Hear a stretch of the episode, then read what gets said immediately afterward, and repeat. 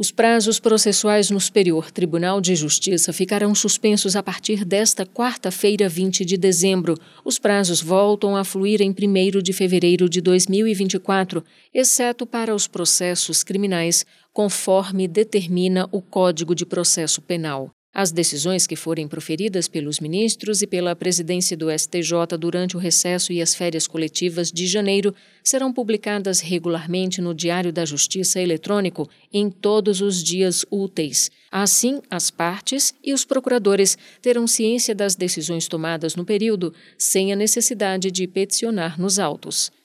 Do Superior Tribunal de Justiça, Fátima Uchoa.